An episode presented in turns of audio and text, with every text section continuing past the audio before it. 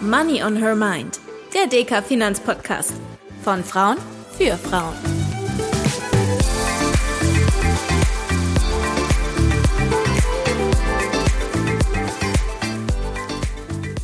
Hallo und herzlich willkommen zu einer neuen Folge von Money on Her Mind, dem DK Finanzpodcast von Frauen für Frauen.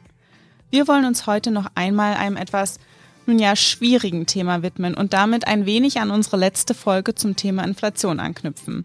Da haben wir euch nicht nur erklärt, was sich hinter Inflation verbirgt und warum sie uns gerade finanziell, naja, vor die ein oder andere Herausforderung stellt, sondern auch darüber gesprochen, welche Möglichkeiten beispielsweise die EZB hat, diesen Preissteigerungen entgegenzuwirken.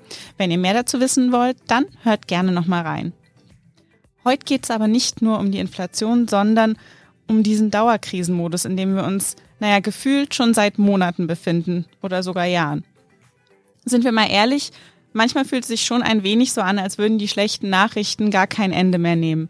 Was das mit uns macht, wie diese Krisen volkswirtschaftlich eingeordnet werden können und was das alles mit unserer Geldanlage zu tun hat, das besprechen wir heute. Wieder im Studio ist dazu bei mir DK Volkswirtin Dr. Gabriele Wiedmann. Schön, dass du da bist. Hallo Tanja, ich freue mich, dich zu sehen. Der Duden definiert Krisen ja als eine schwierige Lage, die den Höhe- und Wendepunkt einer gefährlichen Entwicklung darstellt. Und der Begriff an sich, den haben wir ja gefühlt in letzter Zeit schon eher inflationär verwendet. Und wenn ich jetzt auf das letzte Jahr zurückschaue, dann war das von vielen Krisen geprägt. Deckt sich das denn eigentlich mit dem, was ihr als Volkswirtinnen und Volkswirte als Krise bezeichnen würdet? Ich würde mal sagen, so ganz vereinfacht, Passt das? Ja. Oder wenn ich es nochmal fassbarer mache, wir reden meistens von einer Krise, wenn die Wirtschaftsleistung, das Bruttoinlandsprodukt schrumpft. Also wenn es wirklich weniger wird, der Wohlstand. Und ganz oft natürlich, wenn an Finanzmärkten Turbulenzen stattfinden, wenn irgendwelche Bankenkrisen, Finanzkrisen sind. Jetzt weiß ich nicht, wie es dir geht, aber ich habe schon so ein bisschen das Gefühl, wir kommen da aus diesem Dauerkrisenmodus gar nicht mehr so richtig raus. Wenn wir uns alleine 2022 anschauen, dann hat uns neben der Klimakrise, die uns schon länger beschäftigt, Corona-Krise, die, naja, jetzt ein bisschen in den Hintergrund gerückt ist, aber trotzdem noch relativ präsent war, hat uns auch die Energiekrise in Atem gehalten. Und das sind ja nur einige von vielen Sachen, die vorgefallen sind dieses Jahr. Dann bricht in Europa ein Krieg aus, Millionen von Menschen müssen ihre Heimat verlassen. Also es scheint so ein bisschen, dass eine schlechte Nachricht die andere jagt und das schürt verständlicherweise Ängste bei den Menschen.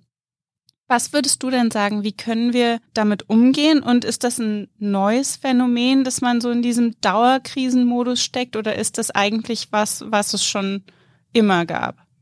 Also was du eben beschrieben hast, Tanja, mit dem, wir haben jetzt gerade so viel auf einen Schlag, das ist tatsächlich so, dass ich gerade wenn ich jetzt wieder das volkswirtschaftliche Wachstum anschaue oder dieses Hoch und Runter, dass das zurzeit ein bisschen extremer ist, als es war in den letzten Jahrzehnten. Da möchte ich aber gerne noch dazu sagen, wir dürfen nicht vergessen, wir hatten so im Prinzip seit den späten 80ern, aber spätestens 1990 bis vor wenigen Jahren hatten wir eine unglaublich lange, sehr friedliche Phase hier in Europa. Wir haben weltweit davon profitiert, dass der eiserne Vorhang gefallen ist, Ost und West wieder zusammengewachsen sind, China reinkam in die Weltwirtschaft, sinkende Inflation, tendenziell niedrigere Zinsen. Das war so eine richtige, wir sagen da immer, Goldilocks-Zeit, also eine entspannte, friedliche Zeit, in der ungewöhnlich wenige Krisen stattgefunden haben. Und wahrscheinlich ist es eher so, dass das, was wir jetzt erleben, dass das eher die Normalität ist, nämlich dass Krieg zurückkommt, dass wieder, dass es stärker auf und ab geht. Und daran werden wir uns wohl gewöhnen müssen, dass da wieder mehr Krise ist, mehr Probleme sind. Und wir werden lernen müssen, damit zu leben. Das heißt, eigentlich gibt es oder gab es schon immer Krisen. Wir hatten jetzt nur zum Glück sehr lange nicht besonders viele davon, aber wir vergessen sie auch recht schnell wieder oder verdrängen sie recht schnell wieder? Wie ist das? Ich glaube, das ist ein Glück, dass wir Menschen dann doch im Normalfall eher uns an die guten Dinge erinnern und die schlechten dann schnell wieder vergessen. Weil wenn ich selbst, also ich selbst muss mir auch immer wieder bewusst machen, wie war das bei den letzten Krisen? Wie habe ich mich gefühlt? Und wenn ich da dran denke, dann weiß ich, jedes Mal aufs Neue habe ich so gedacht, oh, wenn das nur annähernd gut geht und das wird Jahre gehen, bis wir da wieder rauskommen. Und wie schnell ging's und wie schnell war es vergessen. Das ist das Angenehme daran. Und zugleich müssen wir aber auch bedenken, es gibt auf der Welt immer überall irgendwo Krisen. Es gibt ganz viele Kriege und auch das sollten wir nicht vergessen. Vielleicht ist das ein Gutes an den Krisen hier, dass wir auch wieder dran denken, dass viele Menschen auch ganz viele Probleme, Kriege erleben müssen und wir vielleicht auch da was tun dagegen. Etwas, das sicherlich auch eine Rolle spielt, wenn wir über Krisen sprechen, ist dieses Gefühl der Machtlosigkeit. Und vielen von uns ist sicherlich bewusst, dass wir Krisen nicht unbedingt alleine bewältigen können und dass wir sie teilweise auch gar nicht beeinflussen können. Wie können wir denn trotzdem Wege finden, diese Ereignisse besser zu interpretieren und einzuordnen und sie dann vielleicht auch zu bewältigen? Das Wichtigste ist, dass wir uns daran erinnern, dass es schon viele Krisen gab und dass diese Krisen alle auch wieder vorübergegangen sind. Wenn ich an mein Arbeitsleben denke, mein Job bei der DK Bank hat angefangen 2001. Da sind gerade die Zwillingstürme in, in New York angegriffen worden von den Flugzeugen. Und da waren die ersten Jahre geprägt von die Angst vorm Terror. Dann hatten wir kurz danach den Irakkrieg. Und dann hatten wir so in den Nullerjahren die Finanzkrise. Also schon allein in, in der Zeit, in der ich gearbeitet habe, die vielen Krisen, dann davor auch so alle acht bis zehn Jahre gab's Wirtschaftskrisen. Es gab zwischendurch auch immer wieder in einzelnen Ländern große Krisen. Und wenn wir uns das bewusst machen, dass es immer Krisen gibt und dass die im Normalfall auch bewältigt werden. Und wenn wir uns bewusst machen, dass sogar Kriege wieder zu Ende gehen und hoffentlich schnell auch wieder zu Ende gehen, ohne zu viele Menschenopfer, dann können wir gelassener auch erleben, dass eine Krise anfängt und denken, und auch diese Krise wird vorbeigehen. Jetzt gibt es ja, du hast schon einige aufgezählt, vielschichtige Gründe, wie diese Krisen entstehen. Sie können politische, wirtschaftliche Gründe haben.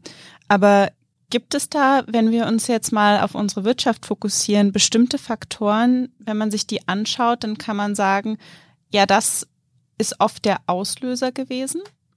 Wir sprechen da in der Volkswirtschaft von exogenen und von endogenen Schocks. Wenn wir exogene Schocks sagen, dann kommt das von außen.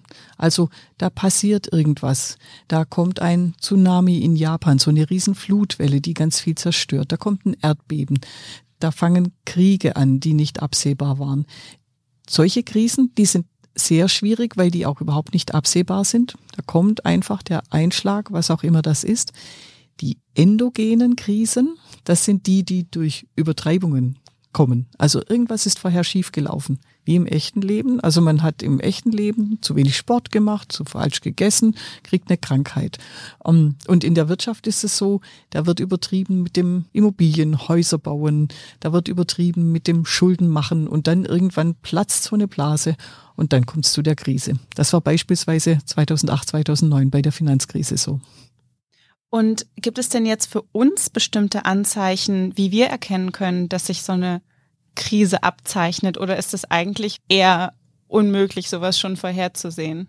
Also wir, wir Volkswirte, wir hoffen ja immer, wir wünschen uns ja immer, dass wir rechtzeitig sehen, wenn Krisen kommen. Ich muss aber ehrlich sagen, ich habe einige Krisen erlebt jetzt hier als Volkswirtin. Ich muss ehrlich zugeben, ich habe keine einzige davon wirklich prognostiziert. Und dazu dann aber auch, wir erkennen schon Fehlentwicklungen. Auch da wieder wie im normalen Leben. Manchmal merken wir so, oh, es zieht im Rücken oder im Knie, ich sollte mal wieder mehr Sport treiben. Ach, es tut schon wieder. Und genauso ist es bei uns Volkswirten auch. 2007, Immobilienpreise, Immobilienmarktentwicklung in den USA, da war klar, also das geht zu schnell, das läuft heiß. Aber wir haben die ganze Zeit gehofft und alle anderen haben auch gehofft, dass das irgendwie dann wieder so gut werden wird. Und manchmal geht es auch so, dass solche endogenen Entwicklungen sich einfach wieder auflösen, da passiert dann nichts. Und man weiß halt auch nie, wann die Krise kommt. Zwischendurch sagt man mal, oh, jetzt wird's gefährlich, dann beruhigt sich's wieder. Das heißt, jedes Mal aufs Neue, die Krise kommt überraschend und dann muss man schauen, wie man damit fertig wird. Was genau haben diese Krisen denn jetzt mit unserer Geldanlage zu tun? In Krisen ist es typischerweise nicht nur so, dass das Wirtschaftswachstum sehr schwach beziehungsweise sogar negativ ist, also dass die Wirtschaftsleistung schrumpft, sondern im Normalfall passiert dann auch in den Wertpapiermärkten ziemlich viel. Da fallen Aktienkurse mal ganz spürbar, da können an den Rentenmärkten Kurse fallen und dann sitze ich als Wertpapieranlegerin da und merke, hoppla, ähm, mein Vermögen, was ich da hatte, das schrumpft jetzt plötzlich im Kurs. Und das ist ja schon was. Also es kommt meistens unvermittelt. Man konnte vorher nicht sein Vermögen in Sicherheit bringen. Und wenn ich dann da sitze und denke, hoppla, mir zerfließt gerade mein Vermögen ähm, zwischen den Fingern, was soll ich jetzt tun? Und dann panikmäßig verkaufe, weil ich denke, jetzt ist die Katastrophe fertig. Auch da ist dieses Wissen, dass Krisen kommen und gehen, sehr wichtig. Und da ist dieses Wissen sehr wichtig, dass im Durchschnitt Wachstum da ist. Und im Durchschnitt Wachstum heißt auch im Durchschnitt steigen Wertpapierkurse. Also ich muss auch in so einer Krise, wo Kurse fallen, nicht panisch werden, sondern einfach nur denken, geht vorbei, kommt auch wieder. Und das haben die Aktienmärkte auch immer wieder gezeigt. Nach jeder Krise haben sie wieder neue Hochs erreicht. Also können wir festhalten, dass Krisen durchaus ja sehr negative Einschnitte in unser Leben sind, aber dass wenn wir das jetzt aus der Sicht als Anlegerinnen uns anschauen, dass sie nicht immer unbedingt nur negativ sein müssen, sondern dass sie auch eine Chance bieten können. Man könnte sogar sagen, wer, wer es schafft, wer mutig genug ist, in so einer Krise dann zu sagen, guck mal, die Wertpapierkurse sind gefallen, jetzt kann ich günstig reingehen in den Markt und damit dann auch zu günstigen Kursen einsteigen und mehr zukünftige Erträge dann erwirtschaften.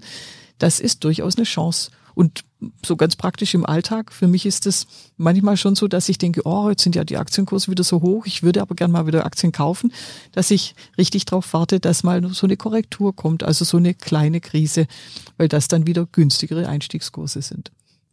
Gabriele, lass uns vielleicht nochmal auf eins der Beispiele unserer jüngsten Geschichte schauen, nämlich auf die Corona-Krise. Wie war das denn da und wie hat unsere Wirtschaft das gemacht, dass sie sich ja doch ähm, dann auch wieder recht schnell davon erholen konnte.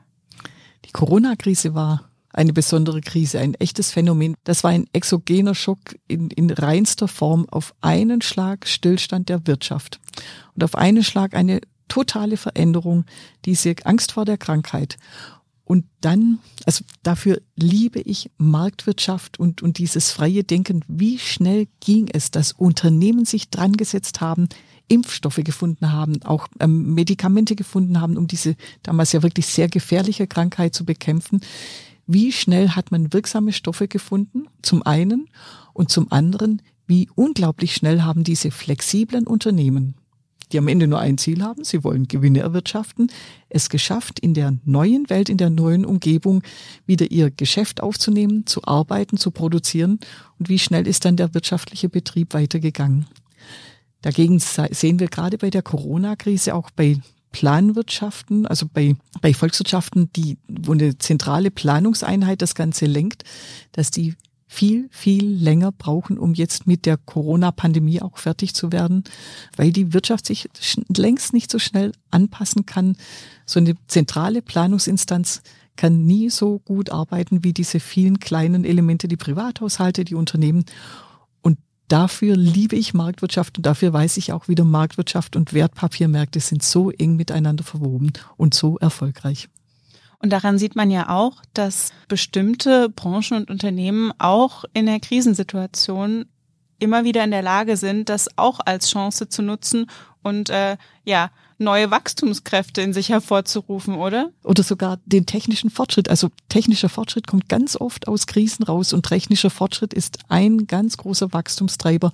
Und wie du sagst, wer treibt, wer erfindet, das sind Unternehmen. Und wenn man jetzt denkt, diese Unternehmen, die profitiert haben von der Corona-Krise, ob das jetzt im medizinischen, im Pharmabereich war oder auch im digitalen mit Videokonferenzen, den ganzen Angeboten, das sind dann im positivsten Sinne die Krisengewinner, die uns auch helfen, aus der Krise wieder rauszukommen.